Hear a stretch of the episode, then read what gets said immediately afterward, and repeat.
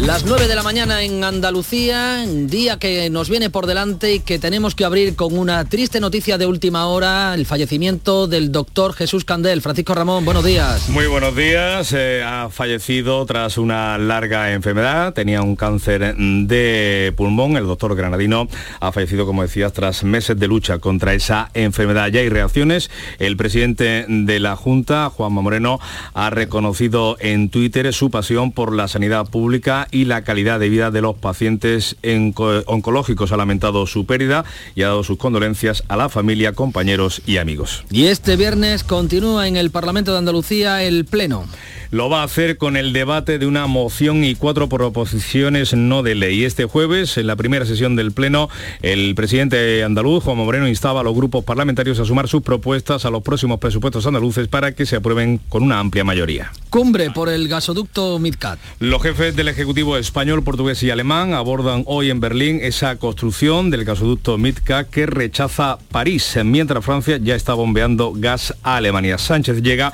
a esa reunión con Scholz después de quedarse fuera del escudo antimisiles y tras presentar un nuevo plan para paliar la subida de la energía, como decíais en la tertulia, de 3.000 millones de euros. Y este viernes vamos a conocer el dato definitivo del índice de precios de consumo del mes de septiembre. Estamos pendientes de ese dato, es del 8,9%, una décima menos del dato adelantado el pasado mes de septiembre.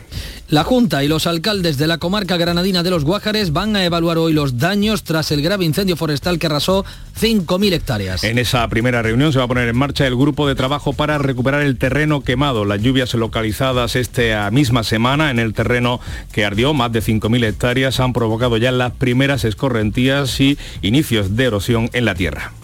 Hoy eh, visita Osuna en la provincia de Sevilla, la presidenta del Congreso de los Diputados. También tenemos dos ministros más en Andalucía, en Viator la ministra de Defensa, Margarita Robles, que visita la Brigada Rey Alfonso III de la Legión, y en Córdoba estará el ministro de Agricultura, Luis Planas. Enseguida abrimos eh, entrevista con Julio Rodríguez, director, eh, perdón, doctor en económicas y fuera presidente del Banco Hipotecario y de Caja Granada para abordar la situación que muchísimos eh, clientes, que muchísimos hogares están sufriendo ya con la subida de los tipos de interés. Paco, quédate con nosotros. Ahora podremos preguntar a Julio Rodríguez, que como decimos, es eh, doctor en económicas, vocal del Consejo Superior de Estadística y expresidente del Banco Hipotecario y de Caja Granada. Señor Rodríguez, buenos días. buenos días pues no son buenas noticias las que nos eh, vienen desde los sectores económicos y financieros. Ya el Banco Central Europeo nos habla de que la inflación parece inevitable e inminente y la inflación, que es galopante, aunque bien conocemos el dato que acabamos de hacer público del mes de septiembre, el dato definitivo, ese 8,9 es una ligera moderación, pero todo apunta a que esto va a seguir creciendo. Bien, todas las declaraciones que usted ha mencionado apuntan eh, a que el proceso inflacionario va a persistir. Se quieren curar en salud porque hace un año decían que era algo transitorio y entonces en este momento no quieren pillarse las manos. Pero bueno, en todo caso da la impresión de que la inflación se había atenuado, pero con este acuerdo entre Rusia y la OPEP parece que otra vez el precio del petróleo puede volver a subir. Es decir, que de momento los organismos eh, que usted ha mencionado lo que vienen a decir es que este proceso inflacionario no va a desaparecer de la noche a la mañana, sino que puede prolongarse en lo que queda de año, aunque a ver si se mantiene este menor crecimiento en los meses que quedan de año. A ver, para tratar de frenar la inflación, la espiral de precios, los eh, organismos reguladores, los bancos centrales están impulsando unas subidas de tipos. En la zona euro, el Euribor lo tenemos ya al 2,5, que es un subidón notable respecto al 0,6 que teníamos hace escasamente un año. No sé si esto aventura, señor Rodríguez, a que pueden seguir subiendo los tipos de interés y hasta dónde podríamos llegar. Bueno, se puede decir que se mueve todo un, poco mm, como reacción a lo que sucede en Estados Unidos. En Estados Unidos han subido bastante los tipos de interés, han subido un 3,25% y en este momento pues están mirando están en la duda de si persistir la subida porque pueden parar mucho la economía, pueden deprimir bastante la demanda o si todavía eh, experimentan alguna subida superior. Todo apunta a que habrá alguna subida adicional aunque sea menos intensa que las que han tenido lugar. Eh, usted ha mencionado la subida del Euribor y voy a decir un dato para ser más preciso. En el mes de septiembre el promedio del Euribor ese promedio es el que cuenta luego a la hora de actualización de los créditos, no el de un, día. El promedio del Euribor en España en el mes de septiembre fue el 2,23% y un año antes, en septiembre del año 21, era de menos 0,50.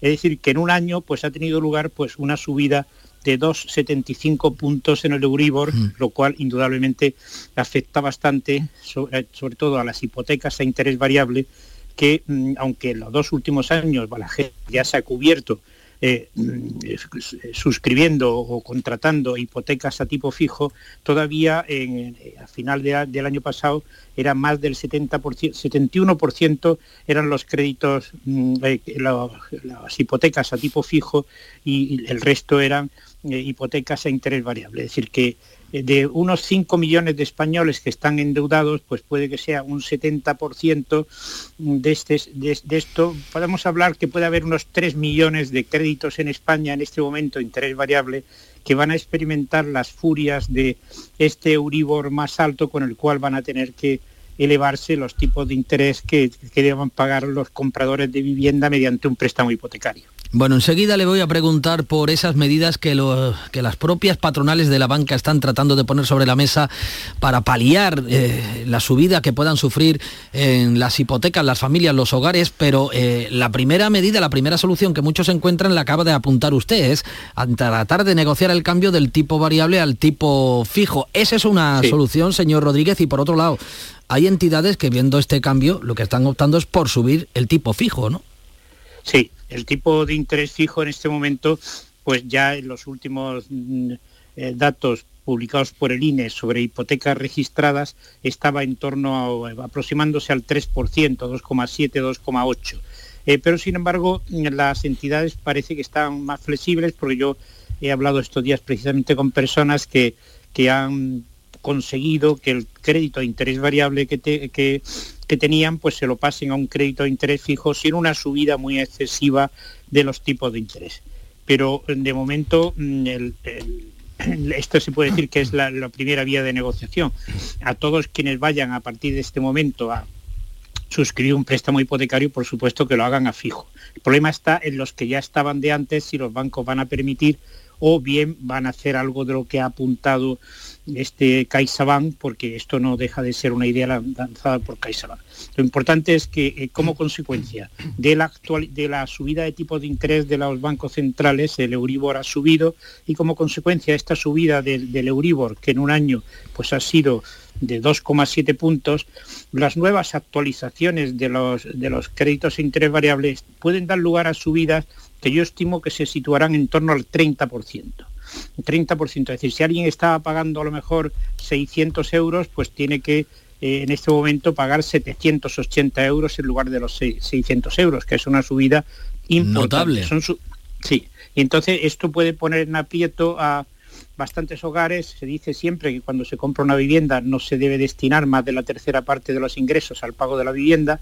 En este caso, algunos que a lo mejor tenían pues un 25% de esfuerzo, pues este esfuerzo puede llegar ahora a, a, situarse en torno al 30 o al 40%, situándolos en una posición de debilidad lo cual implica que junto a la alta inflación que se ha padecido, llevamos un año, un promedio de, de los tipos de interés próximo al 9%, enero, septiembre sobre enero, septiembre, pues estas personas van a tener que sufrir, además de la alta inflación, pues un coste muy importante en materia de mayores pagos al banco, por lo tanto su renta disponible disminuirá, reducirá el consumo y reducirá la demanda. Es decir, tendrá un efecto negativo sobre el conjunto de la economía española. Bueno, y lo cierto es que para hacer frente a esa situación, bien motu propio bien auspiciado por el gobierno, las eh, patronales bancarias están tratando de poner sobre la mesa medidas que palíen esa subida de las cuotas hipotecarias. CaixaBank ya ha lanzado una que está en el debate mediático, esa posibilidad de eh, congelar la cuota hipotecaria durante 12 meses. Hay otras posibilidades, como usted bien sabe, que se pueden debatir, como sería la prórroga ¿no? de eh, la cuota hipotecaria para pagar nada más que eh, lo que es el principal, como se hizo durante la época de la pandemia. ¿Son reales estas medidas? ¿Son asumibles por parte de las entidades? Digo, de las pequeñas entidades, no de las grandes entidades. ¿Una pequeña entidad puede hacer frente a este tipo de medidas? Sí, bueno, en general CaixaBank es un, posiblemente el banco que más oficinas tiene dentro de España. El banco más grande es el Santander, sumando la, las sucursales que el Santander tiene fuera de España pero que, la, que ya CaixaBank haya salido con esta propuesta, pues no es este, no sería raro que ya los demás bancos pues se parecieran su oferta a lo que ha propuesto CaixaBank, de, más que estabilizar eh, la, cuota, pues sería que durante un tiempo no paguen intereses ni que solamente hagan frente a la amortización de la, de la, deuda, pero, pero la amortización del préstamo. Ahora la cuestión está que qué pasa con los intereses que han vencido y que no han pagado, si esto tendrán al final que pagarlo. Es decir, que a lo mejor mm, puede que sea aplacemos, pero usted me paga y después, cuando lleguen mm. tiempos mejores. Porque lo que no, no parece que en la declaración de CaixaBank haya aparecido una propuesta de que de dejar los créditos al tipo que están y que eso no se recupere más bien es decir, mm, démosle a usted una ayuda, pero después cuando vengan tiempos mejores, cuando esto se normalice, pues págueme usted en cómodos plazos los intereses que ahora no me ha pagado. Es decir, que habrá que ver en qué consiste la propuesta. Es frecuente que los bancos firmen lo que ellos denominan un protocolo de actuación que pongan una serie de condiciones, por ejemplo, que los hogares a los cuales esto afecte sea aquellos en los cuales se pongan en grave riesgo de morosidad el crédito y entonces prefieran hacer esto antes que aguantar un, aluvión de créditos eh, morosos como consecuencia de esta subida. Es decir, es una medida precautoria que hmm. los bancos adoptan ante la posibilidad de que aumente mucho la morosidad. Pero está por ver, insisto, en si esos intereses, eh, cómo se van a pagar después cuando cambie la situación. Sí, que pretenden garantizar, garantizarse el cobro las entidades y desde luego podría ser, como usted apunta, pan para hoy, hambre para mañana. Estamos al habla con Julio Rodríguez, eh, vocal del Consejo Superior de Estadística, es presidente del Banco Hipotecario y de Caja Granada. Señor Rodríguez, le pregunta Francisco Ramón, coeditor de La Mañana Andalucía, nuestro especialista en economía. Muy buenos días, señor Rodríguez. Me alegro de, de saludarle y también de recordar aquellos informes de coyuntura inmobiliaria que publicaba Caja Granada cuando usted estaba al frente de la entidad y que eran muy, muy leídos en la plaza de Villamena cuando acudíamos los periodistas a, la presentación que, usted hacía. al hilo de lo que está planteando de las medidas eh, de que puede adoptar la banca para amortiguar esa escalada del Euribor, parece, le entiendo que al final la, banca nunca renuncia a nada y que será posible que, no vaya más allá de, un aplazamiento, pero en condiciones eh, las actuales, las que se encuentra el sistema financiero, eh, ¿es posible hacer algo más, teniendo en cuenta que la morosidad actual es de apenas eh, el 3,8%? Como usted ha dicho bien, los créditos hipotecarios para compra de vivienda tienen la menor tasa de morosidad de todo tipo de préstamos. La gente en España paga la vivienda. En otras cosas, pues, los créditos hipotecarios que no son para compra de vivienda tienen una morosidad del 6%. Bueno, eh, yo encuentro difícil que los bancos renuncien a la percepción de, de todas las previsiones que tenían. Tendrían en todo caso que efectuar unas provisiones, lo cual reduciría los beneficios. Está por ver el alcance del protocolo. Lo que mm, eh, yo temo a la vista de protocolos precedentes eh, firmados, sobre todo en materia de exclusión financiera, eh, estos protocolos los firma la banca con mucha, con cierta alegría y, pero luego las condiciones que, ponen con mucha frecuencia son, son muy duras en cuanto a qué requisitos debería, en este caso, revestir el, cliente al cual se le va a hacer este favor de de momento solo cobrarle el principal o dejarle estabilizada la cuota, yo creo que sería mejor que dejaran, estabilizada la cuota y que luego después se, hiciera un apaño, porque si, si se va solo a la amortización del principal, entonces posteriormente la, factura de intereses será más elevada. Lo, lo, que yo diría sobre todo es que es deseable, primero que este acuerdo lo adopten todos los bancos. Estará en juego la Asociación Española de Banca Privada, la AEB, y mm, que, el protocolo que firmen eh, no ponga unas excesivas condiciones para que eh, este, este, ese aplazamiento mm, sea, se limite a un número muy reducido de hogares. Debe sobre todo afectar yo diría una propuesta que se me ocurre es que si decimos que no deben destinar más de la tercera parte de los ingresos al pago de la vivienda, bueno, pues que le dejen una cuota equivalente a ese tercio y que luego pues se calculen los intereses. Y por supuesto, si como veo difícil que los bancos renuncien a la eh, a la percepción de todos los ingresos que debían de tener y que se ven aminorados como consecuencia de este protocolo, de esta aplicación de esta, de esta moratoria, pues mm, que luego den plazos cómodos para que los prestatarios pueda, no se vean apurados y que al final de la vida del préstamo no se encuentren con un facturón tremendo, sino que mm, eh, eh, sea eh, que sea un plazo razonable o bien también pueden alargar el plazo de los créditos. Esto ya sería una innovación del crédito y es más complicado. Insisto en que sobre todo los intereses no pagados, que luego al final exista un plazo cómodo para que los hogares no se vean apremiados para hacer frente al pago de los intereses no pagados. Y uniendo el Euribor con el mercado inmobiliario, ¿pueden esperar los consumidores una contención de los precios con esa escalada de los tipos de interés? desde luego no ayuda a que suban más los precios de la vivienda. Este boom inmobiliario ha sido un poco distinto de los anteriores. El anterior fue ligado a, un proceso de concesión de créditos masivos a promotor y a comprador y que eh, culminó con una crisis muy grave que duró entre los años 8 y el año 13. En este caso, este boom inmobiliario es un poco distinto, está motivado como consecuencia de la pandemia, del ahorro de la gente durante este tiempo. Predominan muchísimo los inversores, las que, por ejemplo, en mi pueblo, cuando los días más negros de la pandemia, preguntaba cómo estaban las cosas allí, me decían, sí, la gente está sufriendo la pandemia, pero las viviendas que están cerca de la playa, que están a la venta, se están vendiendo, mm, bueno, pero se las quitan de las manos. Es decir, que es una, ha sido una reacción extraña ligada mucho a la compra de viviendas con fines de inversión y también a unas condiciones excepcionales de financiación porque eran unos tipos eh, de interés eh, mm, muy reducidos. Yo creo que en este momento mm, eh, ya empiezan los indicadores de ventas de viviendas y de número de préstamos hipotecarios suscritos a mostrar un menor crecimiento, aunque hay sitios como Madrid donde se mantiene todavía un, ritmo importante. pero seguro que en la segunda mitad de este año las ventas de viviendas van a crecer a menos ritmo que la primera parte. No creo que el año termine cayendo con cayendo las ventas de viviendas. Las ventas de viviendas crecerán este año, pero crecerán mucho menos de lo que hubieran crecido en ausencia de esta subida de tipos de interés. Es decir, frenará algo la demanda de nuevas viviendas este proceso de elevación de los tipos de interés.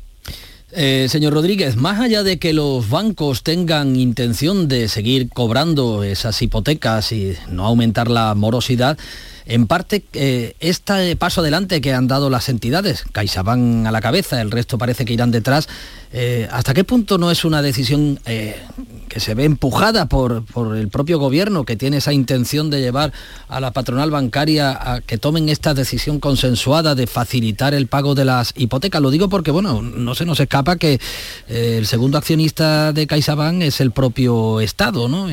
una casualidad que esta entidad haya sido la que haya abierto la espita. Si tiene un 16% de las acciones de CaixaBank, las tiene el Estado a, través del FROP. Eh, es evidente, también hubo unas declaraciones de la ministra de Economía, la señora Calviño, hizo unas declaraciones diciendo que ante esta situación, porque ya eh, en un periódico en el país se puso un ejemplo donde el aumento de la cuota era del 35%. Yo los ejemplos que he hecho veo que se aproximan al 30% del crecimiento normal en la cuota a pagar. Es decir, que el gobierno ha debido de ejercer alguna presión, pero mm, no, no, se ha pasado esas declaraciones que hizo la vicepresidenta primera del gobierno. Pero es evidente que el gobierno verá con la mayor simpatía del mundo el que los bancos lleven lleguen a este, este acuerdo. Y, bueno, en un momento en el cual los bancos estaban un poco de uñas por, el, por este impuesto extraordinario que van a tener durante dos años eh, sobre los intereses. Pero mm, creo que el momento es un momento difícil, se juntan muchas circunstancias, la guerra de Ucrania persiste y con riesgos crecientes cada día. El acuerdo entre OPEP y Rusia significa que los, que los precios de los combustibles pueden subir, lo cual podía reactivar un poco más la inflación en lo que queda de año. Es un momento especialmente difícil y entiendo que mm, toda la opinión pública y el gobierno verían con simpatía que los bancos firmasen un protocolo, todos ellos, que afectara a todos ellos y que las condiciones para acceder a, este, a este aplazamiento de intereses tome la forma que tome, pues que, eh, que se adopte eh, y de forma mm, que no sea excesivamente rigurosas las condiciones que se exijan para poder acceder a esas ventajas que se concederían a los hogares en los cuales la subida del Euribor diese lugar a un aumento desproporcionado de la cuota. Bueno, usted que está dentro del sector, este gobierno, en concreto la vicepresidenta Calviño o la ministra de Hacienda, en fin, son un poco azote ¿no? del sector bancario. Ahí tienen ese impuesto a la banca sobre la mesa. Ahora eh, dice usted que verían con simpatía que tomaran esas medidas para facilitar el pago de las hipotecas. Una relación de, de, de tensión permanente ¿no? entre ambas partes. Bueno, sí, en realidad, bueno, el gobierno lo que se ha encontrado ahora, bueno, pues una eh, situación, digamos, de que, de que, los gastos ligados a la, para las ayudas de la crisis pues han crecido sustancialmente y para no aumentar la deuda, o sea, no como en el caso del Reino Unido, que dice, bueno, yo ayudo, pero todo bajo impuestos y aumento la deuda. Esto está claro que ha tenido unos efectos perversos, porque en este momento el efecto de esa medida no se va a quedar en el Reino Unido. Las consecuencias negativas van a afectar posiblemente a toda Europa, pero es mucho mejor que un aumento de deuda son unos ingresos extraordinarios, aparecen muy más que justificados, sobre todo en el caso de las eléctricas, eh, sobre todo de las empresas energéticas, que como consecuencia de, estas, de estos movimientos de los precios están obteniendo unos beneficios excepcionales. Y en el caso de la banca, la justificación que dio el gobierno es que con la subida de tipos los bancos van a obtener unos beneficios extraordinarios. Bueno, los bancos, evidentemente la subida de tipos mejoraba la cuenta de resultados, mejoraba los intereses, que es la partida básica de los bancos. ¿no? Con esta medida, mm, como teniendo en cuenta que esta subida de tipos de interés era la circunstancia con la cual se contaba mm, para justificar que los bancos eh, pagaran también un impuesto excepcional solo durante dos ejercicios, pues bueno, es posible que, que indudablemente los bancos pues busquen también en este momento mm, mostrar un lado social que no está de más de, que de vez en cuando lo muestre. Ha sido importante también ese 16% de acciones que tiene el Estado en CaixaBank. No me extraña que tenga algo que ver esa situación con la propuesta, que la propuesta haya salido de CaixaBank. Bueno, Julio Rodríguez, eh, vocal del Consejo Superior de Estadística y expresidente de Caja Granada del Banco Hipotecario. Gracias por habernos ilustrado sobre este asunto. Buenos días, ha sido un placer estar con ustedes. Un saludo. Adiós. Y Francisco Ramón, gracias también por habernos ayudado. Buen fin de semana. A descansar. 9 de la mañana, 22 minutos. La mañana de Andalucía. Andalucía registra exportaciones en récord. Para seguir creciendo, no te pierdas Estenda Global, el mayor encuentro sobre comercio exterior de Andalucía que se celebra los días 16 y 17 de noviembre en Málaga. Inscríbete en www.estendaglobal.es. Impulsa tu empresa en el mundo. Andalucía se mueve con Europa. Unión Europea, Junta de Andalucía. Sabemos que tienes muchos planes y sueños por cumplir y en Cofidis queremos estar a tu lado. No esperes más y hazlos realidad antes de que las condiciones del mercado empeoren, suponiendo un mayor esfuerzo para ti. Sea cual sea tu proyecto, el momento es ahora. Llámanos al 900 84 12 15 o entra en cofidis.es para más información. Cofidis, cuenta con nosotros. Si el cuponazo no ha tocado, mira bien del otro lado. Si quieres ir en crucero por los fiordos noruegos, ahora tienes más opciones de ganar. El cuponazo no tiene el lado malo, por los dos lados puede estar premiado. Nuevo cuponazo de la 11. Ahora cada viernes con premios a las primeras y a las últimas cifras. Hay más de 400.000 nuevos premios. A todos los que jugáis a la 11, bien jugado. Juega responsablemente y solo si eres mayor de edad. En Cofidis puedes solicitar hasta 60.000 euros sin cambiar de banco. Llámanos al 900 84 12 15 o entra en cofidis.es para más información. Cofidis, cuenta con nosotros. Escuchas Canal Sur Radio, la radio de Andalucía. Atención, esta semana en la rebaja sin IVA de Muebles en Rey, especial salones. Todos los salones, mesas y sillas rebajados sin IVA y con transporte y montaje gratis. Solo esta semana en la rebaja sin IVA de Muebles en Rey. En Sevilla, Polígono El Manchón, Tomares, frente a Hipercor al Jarafe. Porque realizar una obra eficaz y eficiente en Sevilla es posible Revesan. Contamos y trabajamos con arquitectos, administradores de fincas y para particulares, llevando a cabo sus proyectos con la calidad y seriedad que nos caracteriza. Contáctenos en revesan.es. Revesan, transformando Sevilla. '"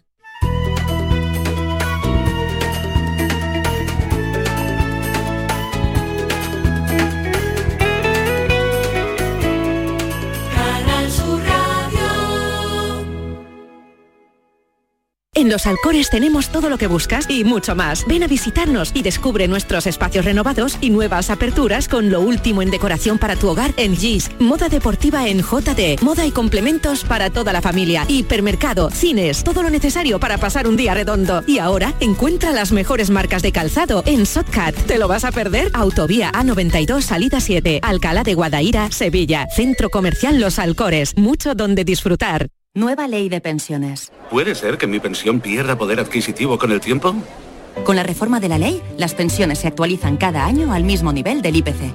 Es una de las aportaciones más valiosas de esta nueva ley, que garantiza el poder adquisitivo de las pensiones en el futuro. Ministerio de Inclusión, Seguridad Social y Migraciones. Gobierno de España. Cuando el río suena, lleva. El agua es esencial para nuestra vida, pero no es inagotable. Pasemos del dicho a los hechos. Cuidémosla. Campaña de sensibilización en el consumo de agua. Junta de Andalucía. Humor, ingenio, música en directo, entrevistas. Todo lo tienes en el show del comandante Lara. Y te esperamos los domingos en la medianoche para que disfrutes de la radio más original y divertida. ¡Vas a flipar! ¡Síguenos! El show del comandante Lara. Este domingo en la medianoche. Canal Sur Radio, la radio de Andalucía.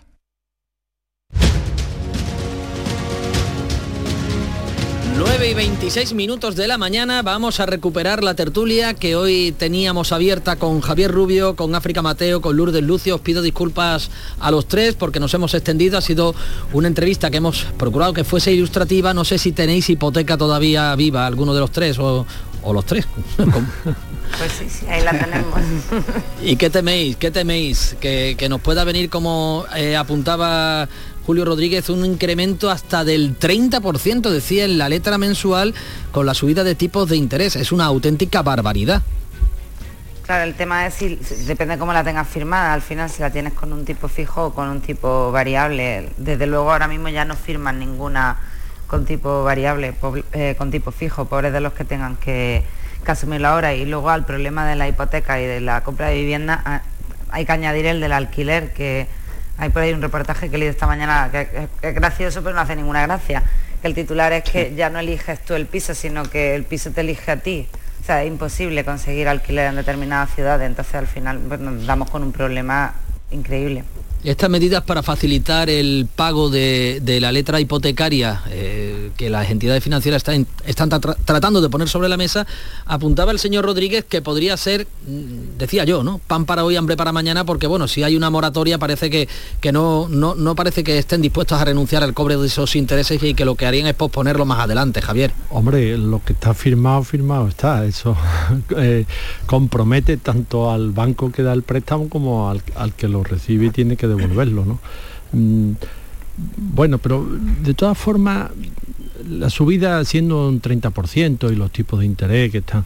Pero eh, yo recuerdo que, ahora que tú preguntabas de la hipoteca, la primera hipoteca que yo firmé, a finales de los 80, eh, yo era muy joven y tal, pero mm, me parece que la firmé al 14,5%. Sí, que hoy en día sí, nos sí, parece una cosa De loco, desorbitada. loco, ¿no? Y bueno, pues le hacíamos frente. Eh, es verdad que, mm, que, bueno, eso fue encajándose y ahora pues lo- los tipos están pues eso en el 2-3%, nos dicen que estarán en el 3,5% como mucho eh, el año que viene. Eh, pero es verdad que, mm, que para una economía media familiar pues le hace un... Eh, El problema de la vivienda no tiene tanto que ver o tiene que ver con, con la hipoteca y con el acceso a los créditos, que también, y ahí podríamos hablar de cómo eh, liquidamos o dilapidamos un sector como era el de las cajas de ahorro, que, que cumplía una función y habían nacido precisamente para llegar, hacer llegar el, el crédito a personas que estaban excluidas de la banca comercial, sino de la oferta de, de inmobiliaria. Y eso es un cuello de botella que mm, en España no hemos resuelto nunca y, y seguimos arrastrándolo y claro, efectivamente al final mm, eh, estamos compitiendo porque al final lo- los inquilinos y los que van a comprar una vivienda pues compiten por un producto escaso, con lo cual hace subir la- el precio. Lourdes. Pues mira, me ha parecido muy interesante la entrevista al motrileño Julio Rodríguez porque tiene, maneja un- una cantidad de información eh, impresionante, ¿no? Y además lo pone todo en contexto y está muy bien porque nos desbroza esa visión que, que tenemos. Yo me, yo me quedo con lo que ha dicho el señor Rodríguez de que los bancos, esto no lo ha dicho él, ¿eh? Los bancos no son ONG, no son entidades sin ánimo de lucro, para nada, para nada de nada. Entonces lo que los bancos están actuando con estas medidas aparentemente buenistas es anticiparse a que haya un riesgo de morosidad y que le venga un aluvión, como él ha dicho, de créditos impagados que al final le, pues le un prejuicio a la, a la entidad financiera. Entonces, eh, yo creo que la, eh, la- la banca está actuando en lo que tú has dicho de pan para hoy, hambre para mañana. Está actuando preventivamente, o al menos preventivamente para, pues, pues eso, para no tener que, que, que- que cargar, con, quedarse con el piso y, el, y, el, y, el- y además la- el crédito si- eh, sin pagar. Y luego dado otro dato que me ha parecido que es interesante, ¿no? Cuando ha dicho que el 16% de las acciones de CaixaBank están en manos del Estado y que el Estado por esa vía está intentando, eh, en fin, eh, no, no sé si apretar o presionar, pero bueno, que está actuando también por esa vía para que las hipotecas no se, no se, en fin, no, no se disparen. Como ha dicho Javier, en los años 80 en este país las hipotecas se pagaban al 14% y la- los sueldos, mm, digamos, en proporción no eran mayores que ahora y la gente pagaba su- sus hipoque- sus hipotecas, ¿no? En fin. Sí es verdad que los precios de la vivienda no eran los de Claro. ahora, pero, pero es verdad que el precio del dinero estaba más alto. Bueno, nos quedan 10 minutitos y hay un par de temillas que quiero que, que abordemos. ¿Habrá acuerdo para renovar el Poder Judicial? So- eh, eh, eh, lo que dicen los políticos en la tribuna parlamentaria es que parece que hay garrotazos. Lo que dicen los políticos eh, bajo cuerda, off the record a la prensa, es que está muy cerca. Has dicho tú temillas y no, no, este precisamente Es- no es un no es un temilla. es el tema, ¿no? el tema. Sí, bueno, yo no, no estoy al tanto de esas negociaciones, parece lo, lo lógico, lo razonable. Lo de ayer, pues, oye, de alguna manera distende el ambiente, ¿no? Mm, Bueno, que los propios vocales se han puesto de acuerdo, han elegido un suplente, ¿no? Porque el, el- el- el car- el cargo que le han dado o el nombre, el título que le han dado es mm, algo así como una suplencia, no han querido usar la palabra presidencia. Bueno, pues es de esperar, es de esperar que por una vez mm, se arregle la situación y lleguen a un acuerdo. eh, al final es cuestión de encontrar las personas adecuadas. Eh, sea de la ideología o de la mm, el sesgo que quiera tener pero que sean respetados, que sean eh, incontestables, que sean sus propios compañeros, jueces, magistrados que tienen que tomar la decisión, los vean como unas personas de consenso que pueden encontrar un punto medio de equilibrio, que es lo que pedimos siempre los, mm, los que estamos a este lado sin, sin entrar en la negociación. El acuerdo de los vocales, nombrando a Mozo como es. presidente del Poder Judicial, parece en cualquier caso una aguantada sin mano a Carlos Lemmes. Hombre, yo creo que sí, que se la ha llevado, porque además había dejado un informe, un dictamen, creo que era técnicamente, ¿no? Había dejado un dictamen allí mm, que, que lo han, vamos, revoleado Mm. y no le han hecho, mm, si me permite la expresión, ni puñetero caso. la verdad que se... se África. Pero es que después de la incapacidad que ha demostrado para mm, guiar el barco, mm, lo que no tenía mucho sentido tampoco es que al irse eh, deje designado sucesor y tal. O sea, yo entiendo que lo que han hecho los vocales, aparte de darle un guantazo, ha sido, mm, bueno, pues ponerse de acuerdo, algo que él, que él no ha conseguido cuando lideraba el grupo. O sea, para mí es algo positivo. Fíjate, ha sido salir y han llegado a un acuerdo, aunque sea mínimo, cosa que con él no, nunca fluyó pero tampoco te puedes ir de los sitios y dejar designado quién te va a suceder, porque al final no, no, le compete. Lourdes. Sí, no, yo, a mí me ha sorprendido mucho lo de los vocales porque claro, se va al Leme y, y al, a las 24 horas los, los, magistrados eh, toman una decisión que además se ponen de acuerdo, salvo dos, ¿no? Eh, pero se ponen de acuerdo y dicen, no, lo que, lo que aquí el señor Lem me ha dejado por escrito según un informe jurídico, pues no, no, no, le hacemos caso y hemos tomado la decisión eh, que consideramos más oportuna. yo esto de si estamos más cerca, más lejos, yo, yo creo que ya esto, este tiempo de, ha pasado de espera. Hace cuatro años se alcanzó un acuerdo eh, con nombres de, entre el Partido Popular y el Partido Socialista y saltó todo por los aires cuando trascendió un mensaje del portavoz del PP en el Senado diciendo que iban a controlar la sala penal del Tribunal Supremo por detrás. ¿no? Entonces a partir de ahí pues todo lo que ha ido mal y ha podido ir mal ha, sido así. ¿no? Entonces yo creo que no, no, no soy ni optimista ni pesimista, quiero decir que, que ya lo que se trata es de que el Partido Popular cumpla la ley, eh, y negocie con el gobierno, que el, gobierno tenga cintura también a la hora eh, de, negociar y que ponga fin a, una situación que no es de recibo, no puede estar un órgano eh, caducado durante un órgano como el Consejo General del Poder Judicial caducado durante tanto tiempo que está afectando pues a los nombramientos en un montón eh, de salas y eso está repercutiendo fundamentalmente en los ciudadanos, no, que no hay que olvidarlo, ¿no? Entonces yo creo que, que deberían de llegar a un acuerdo, está claro, pero no ahora, tenían que haber llegado a un acuerdo cuando, eh, cuando tocaba. Y vamos a ver bueno, lo que unos te dicen que os de récord que sí, pero también os de récord te dicen que no, en fin, eh, y públicamente eh, lo que ahora mismo estamos escuchando son buenas palabras de que la cosa está a punto de caramelo. Bueno,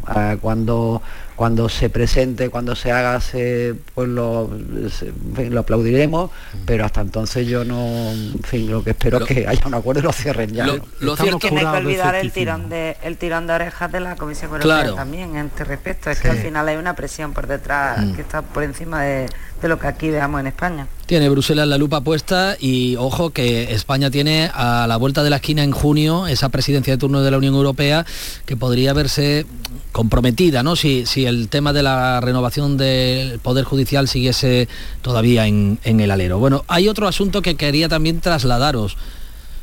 Melilla es España, ¿no? Hombre, claro. Así lo dijo ayer el presidente. y además no Y punto, dijo, ¿no? Hace y cinco siglos, porque fue, fue mm, plaza eh, portuguesa, por eso la bandera de Melilla es blanca y negra y, no me acuerdo en qué tratado se le, pasó a España. Eh, a lo mejor tal vez fue cuando mm, se unieron los reinos ibéricos bajo el reinado de Felipe II. ¿eh? Puede, estoy hablando de memoria, lo mismo me falla. Y desde entonces siempre ha sido España. Lo que llama la atención es la actitud que tiene eh, Portugal. Parece un socio... Portugal, perdón, Marruecos. Portugal, los pobrecitos míos. Marruecos, Marruecos. Me ha, me ha, traicionado el subconsciente con tu, con tu mención a Portugal. Marruecos parece un socio poco fiable, ¿no? A pesar de que se han recompuesto relaciones una vez que el gobierno de Sánchez ha reconocido la, la versión que tiene Marruecos sobre el Sáhara, a pesar de eso, mm, no deja de darnos Marruecos una de cal y otra de arena. Ellos saben lo que quieren, y ponen los medios para conseguir lo que quieren. Yo creo que del lado nuestro de España mm, no sabemos muy bien mm, cómo eh, hacer, mm, hacer valer nuestras ideas, nuestros intereses, porque al final son intereses eh, estatales, y vamos un poco eh, arrastra de lo que Marruecos nos va haciendo. Lourdes. Sí, bueno, Marruecos siempre ha jugado la doble baraja, ¿no? Con la, en la relación con España y yo coincido con Javier que España a veces pues no, no da una respuesta contundente a otra cosa porque la presión migratoria es brutal. Si estamos viendo eh, desde que se llegó a un acuerdo por la vía de cambiar la posición de España respecto al Sáhara, eh, la, migración irregular ha, parado en seco. Entonces, esto Marruecos lo controla estupendamente cuando hay que negociar un tratado pesquero, cuando eh, pues abre la frontera, tiene una visión más, en fin, no, deja salir los barcos, cuando no lo controla, esto lleva haciéndolo Marruecos muchísimo tiempo. Ayer, ayer vimos otro ejemplo, claro, cuando, cuando trasciende esta carta, el escrito dirigido a la Oficina del Alto Comisionado de Derechos Humanos, eh, donde se dice que Melilla es, eh, sigue siendo un presidio ocupado.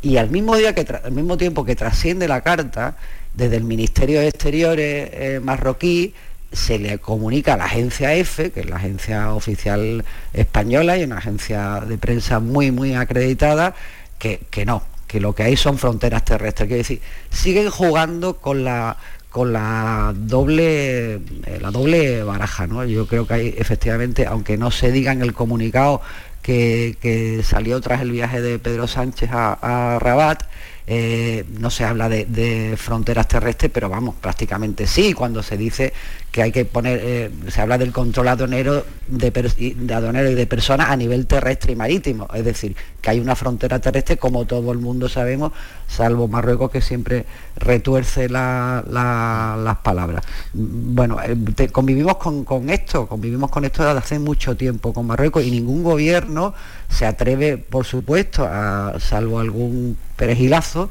eh, pues se atreve a, en fin, a actuar con, con, mayor contundencia por lo que estoy diciendo. O sea, Marruecos, el propio país, eh, Marruecos soporta migración dentro de su, de su, de su frontera. ¿no?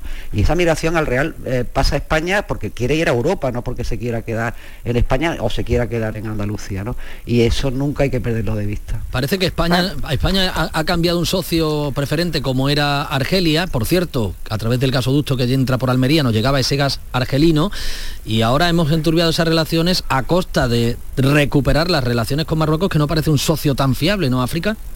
Ya, pero al final es que esto mm, son las cosas del mundo global. Eh, no depende solo de nosotros elegir a los compañeros de viaje. Eh, lo que está claro es que desde hace muchísimo tiempo eh, tanto Estados Unidos como la Unión Europea han apostado por, Marruecos como el socio prioritario en toda esa área, como el, menos malo entre, entre todo lo que hay allí y, al final eso condiciona muchísimo la política exterior española. Yo no creo que en el tema de Marruecos decidamos unilateralmente qué posición tomamos en cada caso. Para nada, o sea, al final eh, Europa condiciona mucho lo que, cómo nos tenemos que relacionar con nuestro vecino. Eso por un lado, y luego por otro lado, al hilo de lo que comentaba Lourdes, a mí me parece, aunque, aunque lo veamos y sea así, pero no deja de ser una barbaridad que, veamos como normal que un gobierno juegue con sus ciudadanos abriendo y cerrando el grifo migratorio con la exposición que tiene y con lo duro que es, con lo duras que son las rutas de, Marruecos a España, eh, bueno, pues es una barbaridad que se siga viendo algo natural que puedan abrir, cerrar el grifo en función, como decía Lourdes, de los intereses que tiene el gobierno en ese momento. Pues a, la antes de despediros, eh, ¿os gustaría coger ese vuelo Málaga-Nueva York que, está a punto de ponerse en marcha? bueno, en verano, ¿no? En verano del año que viene. Bueno, que estamos ya programando las vacaciones, Javier. A mí me gustaría, pero vamos a ver a qué precio, ¿no? pero a ti te vendría mejor desde Sevilla. Hombre, sí, porque vivo en Sevilla, ¿no? Entonces pues sería más, más rápido y no tendría que desplazarme a Málaga, pero bueno, me, adapto a lo que sea.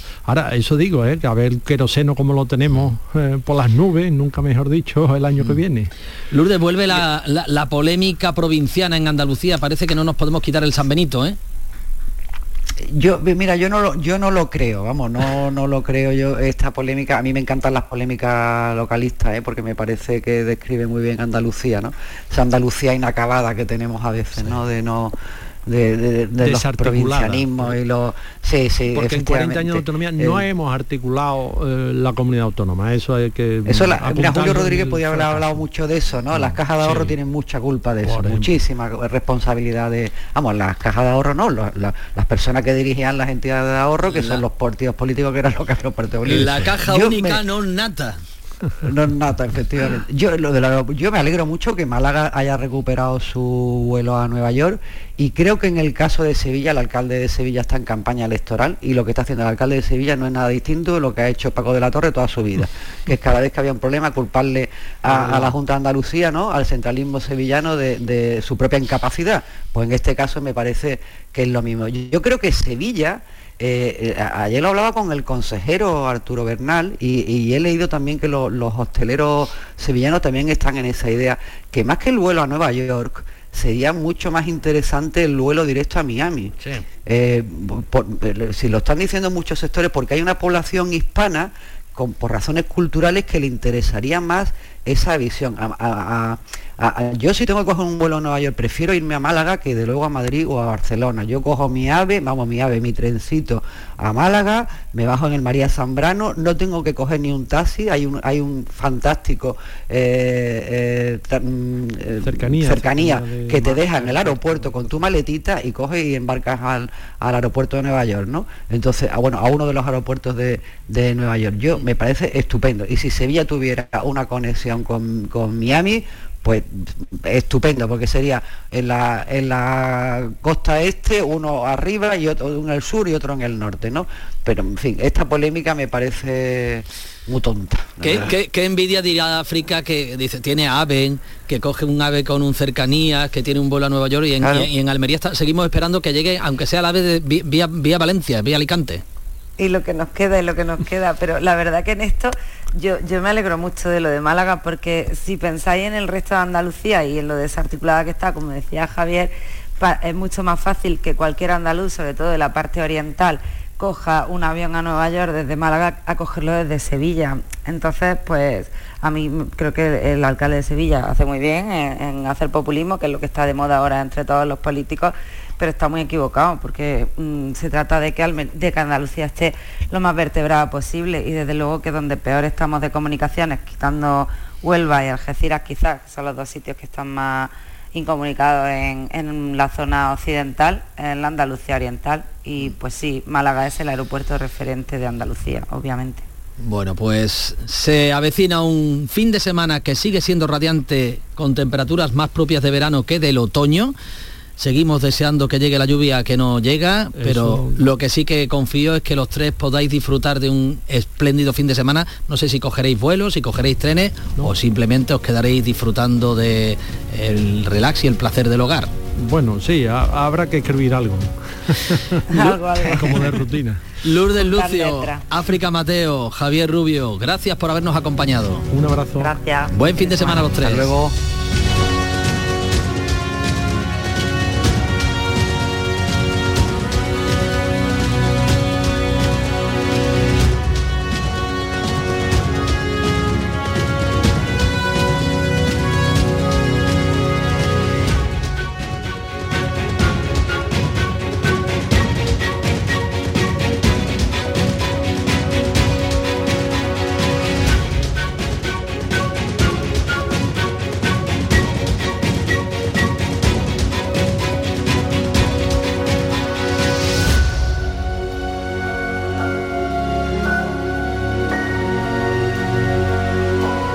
La mañana de Andalucía. El campo andaluz necesitaba un paso adelante. Por ello, hemos sembrado millones de datos, regados con inteligencia artificial para hacer posible... Siembra, la nueva plataforma colectiva por inteligencia artificial de asistencia a la planificación de cultivos para su comercialización. Toda la información para acertar y cultivar la solución más rentable. Junta de Andalucía. ¿Te imaginas que vuelves a descubrir el sol? Repsol y Movistar se han unido para hacerlo realidad con Solar 360, una nueva forma de entender la energía solar de autoconsumo. Te acompañamos en la instalación y mantenimiento de tus paneles solares para que controles tu consumo y empieces a ahorrar. Pide tu presupuesto en solar360.es. Solar 360, la energía solar pensada para ti. Si necesitas un electrodoméstico, ¿por qué pagar de más en grandes superficies? Ven y paga de menos en Tiendas El Golpecito. Tus primeras marcas al mejor precio y una selección de productos con pequeños daños estéticos con descuento adicional y tres años de garantía. Tiendas El Golpecito. Ahorra hasta el 50% en tus electrodomésticos. 954 100 193 y tiendaselgolpecito.es. En Cruceros Torre del Oro cumplimos 40 años de pasión, trabajo y compromiso con el ocio, la cultura y el desarrollo de nuestra ciudad. Cruceros Torre del Oro, 40 años navegando hacia una Sevilla más sostenible y amable. Gracias por acompañarnos en este viaje. Te esperamos junto a la Torre del Oro o en crucerosensevilla.com.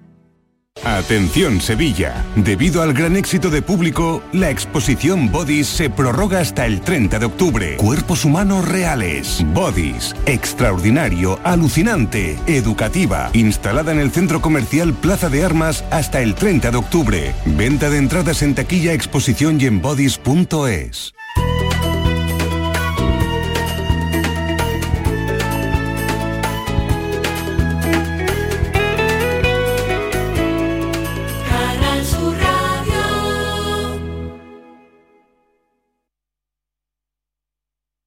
Nueva ley de pensiones. ¿Qué gano yo por seguir trabajando más allá de mi edad de jubilación? Tienes dos opciones. La primera, por cada año extra que trabajes, la Seguridad Social te incentivará con entre 5.000 y 12.000 euros. Esta cantidad, multiplicada por los años trabajados, se te abonará en un solo pago al jubilarte. Ministerio de Inclusión, Seguridad Social y Migraciones. Gobierno de España. En este país nos pasamos el día pensando en los demás. Y es que disfrutamos mucho más de la vida cuando la compartimos. Somos así, no lo podemos evitar. Este 15 de octubre puedes cumplir el sueño de los tuyos con 15 millones a un décimo en el sorteo extraordinario del Día de la Hispanidad. Porque a veces cumplir tus sueños es cumplir el sueño de los demás. Lotería Nacional. Loterías te recuerda que juegues con responsabilidad y solo si eres mayor de edad. Canal Sur Radio. Atención, esta semana en la rebaja sin IVA de Muebles en Rey, especial salones. Todos los salones, mesas y sillas rebajados sin IVA. Y con transporte y montaje gratis, solo esta semana en la rebaja sin IVA de Muebles en Rey. En Sevilla, Polígono El Manchón, Tomares, frente a Hipercor Aljarafe. En Los Alcores tenemos todo lo que buscas y mucho más. Ven a visitarnos y descubre nuestros espacios renovados y nuevas aperturas con lo último en decoración para tu hogar en GIS, moda deportiva en JD, moda y complementos para toda la familia, hipermercado, cines, todo lo necesario para pasar un día redondo. Y ahora encuentra las mejores marcas de calzado en Sotcat. ¿Te lo vas a perder? Autovía A92, salida 7, Alcalá de Guadaira, Sevilla, Centro Comercial Los Alcores. Mucho donde disfrutar. Pero Pepe, Carmen, qué guapísimos estáis. La piel perfecta. Sí, hemos ido a Clínica Doctor Ortiz y nos ha aconsejado lo mejor para los dos. Nos han transmitido seguridad y confianza. Son muy completos. Tratamientos de arrugas, rellenos faciales, láser, cirugía plástica, injertos capilares, ginecología. Pide tu cita gratuita en Clínica Doctor Ortiz y siéntete segura en tu clínica estética de confianza. Pacientes reales, belleza natural. La tarde de Canal Sur Radio con Mariló Maldonado tiene las mejores historias y las más emocionantes. Un programa para disfrutar de la tarde, cercano, pendiente de la actualidad, con un café con humor. Te escucho en tu radio. La tarde de Canal Sur Radio con Mariló Maldonado. De lunes a viernes a las 3 de la tarde. Más Andalucía, más Canal Sur Radio. La mañana de Andalucía. 9 de la mañana, 52 minutos.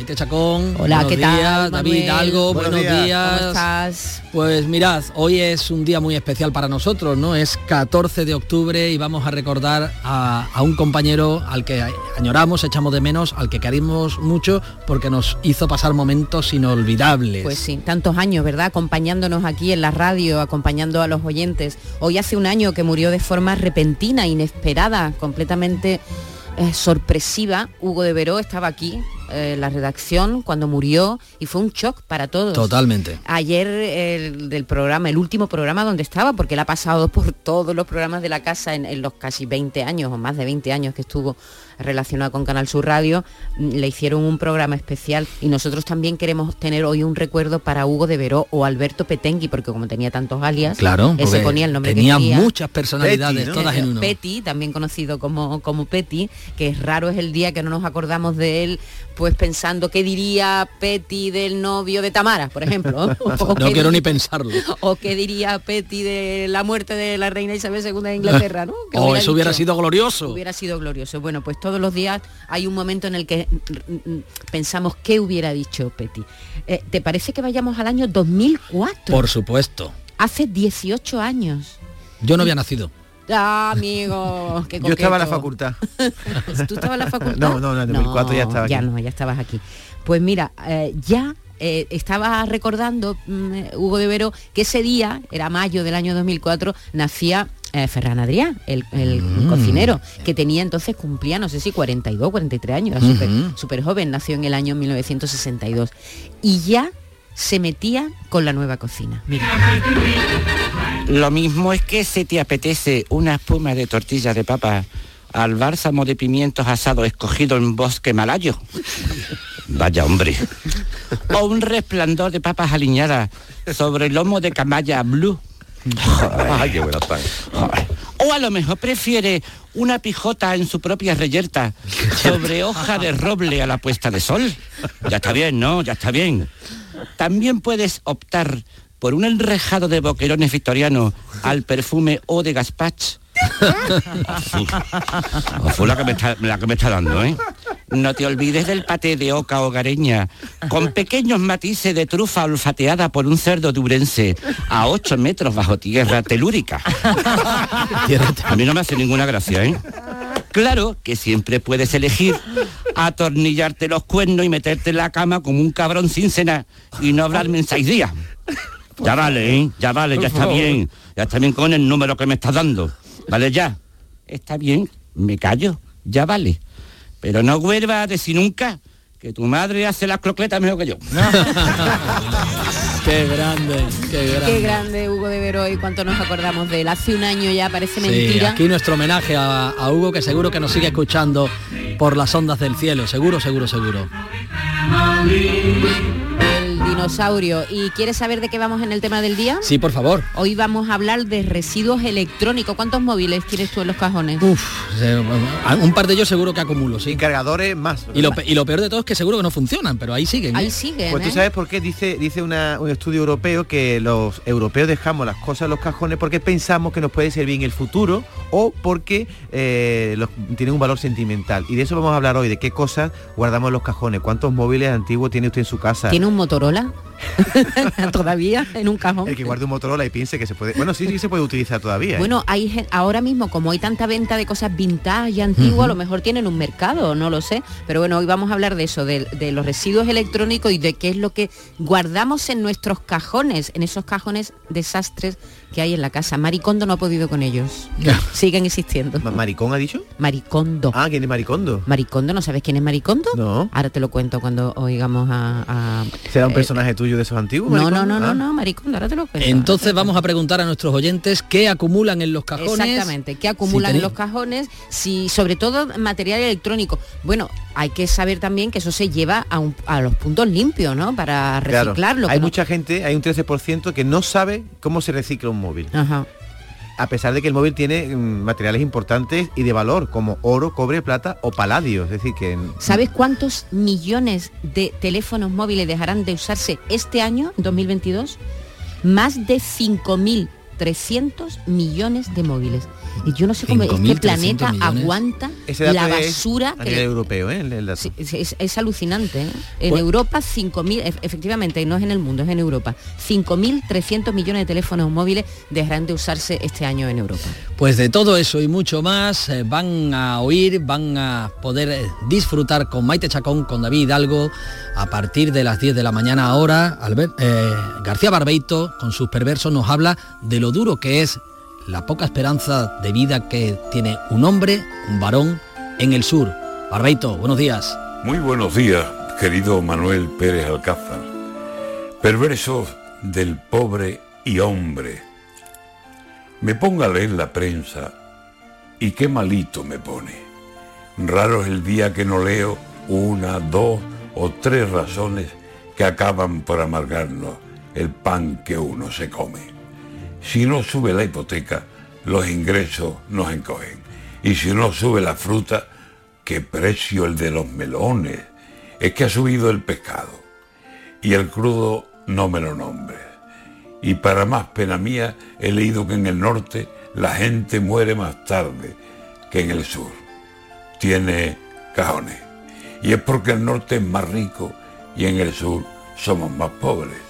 Lo que les importará a los ricos que le nombren lo del ojo de la aguja.